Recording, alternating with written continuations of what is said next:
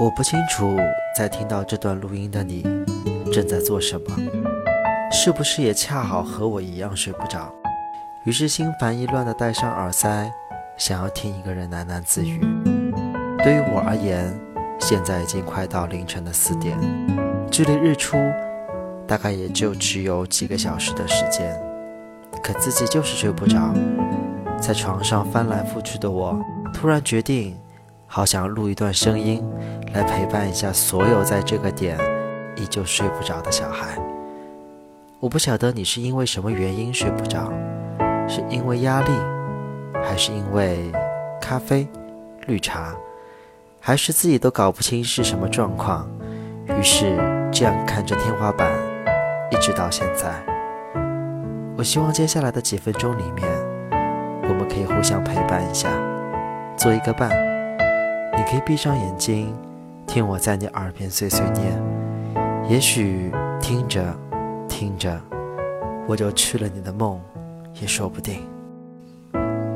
我以前有一个室友，他说他人生最大的梦想，就是有一天晚上睡不着，然后起床去厨房煮一碗泡面，就像很多 TVB 的电视剧里面一样，那种经常有的桥段是他们。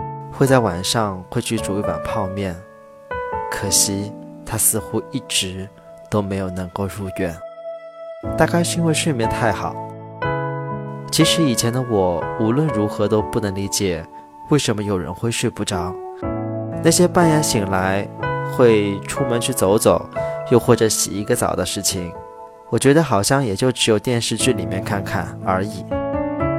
那个时候的自己。每天还要面对着繁重的功课、考试的压力，所以几乎每天都是捧着英语书或者拗口的文言文而睡去。到了后来，自己开始工作，才渐渐的发现，晚上睡不着，其实是一件非常平凡的事情。我现在大概也记不得已经有多少个夜晚失眠了，开始羡慕那些能够沾着枕头就能沉沉睡去的日子。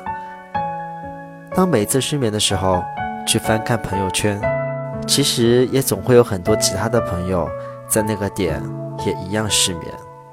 我并不知道大家是因为什么原因睡不着，至少我经常是毫无原因的失眠。曾经的自己把所有的错都归咎在白天喝的咖啡上，可后来发现似乎并不是这样，因为很多失眠的日子里，我并没有喝咖啡。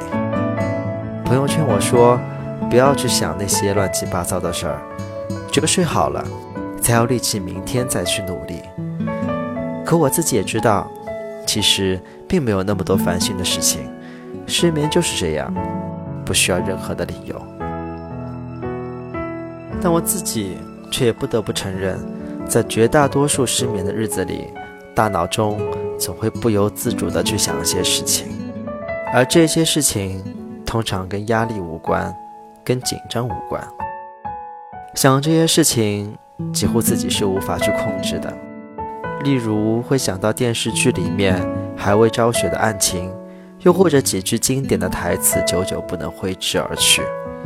还有就是回忆白天所去过的地方，以及看到过的人。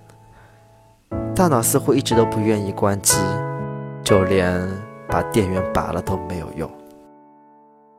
那到底为什么睡不着呢？这个问题，如果此刻你也正在失眠，应该也问过自己吧？当然，我已经问过自己一遍又一遍了，可终究也没有什么答案。也许是身边少了一个能让自己觉得安全的人，也许是对未来有太多的憧憬，所以大脑不愿意懈怠，又或者心里还惦记着厨房里的那一碗泡面。记得有一次我睡不着，那是在夏天的一个夜晚。我在晚上尝试了薰衣草精油，尝试了沉香，尝试了看无聊的电视剧，尝试看书，尝试了所有自己能想到的事情。最后，直到听到第二天的鸟叫，都没有入眠。我也是从那一刻开始，相信了睡一个好觉的珍贵。而在之后的几年，我开始得出最后的结论。证明自己为什么是一个失眠的人，大抵是因为心不够大，心里总装着许多事情。这些事情虽然在失眠的时候并没有在脑海里浮现，但却在内心里暗潮涌动。我也是从那个开始羡慕心大的人。那个时候觉得，原来那些无所谓成败、从来不计较的人，也是一类幸福的人。他们可以享受每一个夜晚，享受整整三分之一的人生。所以，做一个心大的人，好像没有什么不好。也许会因此享受更多人生的精彩。我记得有一句话说：“如果为了自己不能改变的事情而去烦恼，那就是庸人自扰。”感谢你在声音中与我陪伴。这里是祥逸的如风少年。我此刻最大的心愿，也许就是我的声音在你的脑海里。越来越模糊，直到你就这样进入了梦乡。但是，如果你还是睡不着的话，可以来微博里找我，搜索“祥逸六”，祥逸 L E O，告诉我今夜你为什么失眠，让整一座城市来给你安慰。整座城市的安慰，熄灯陪你失眠。只点亮这一盏月光，不戳破谎言。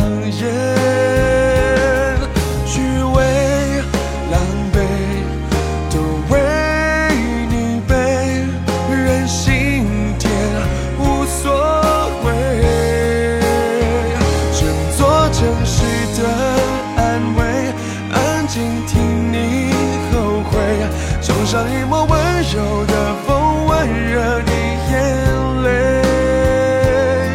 别怕。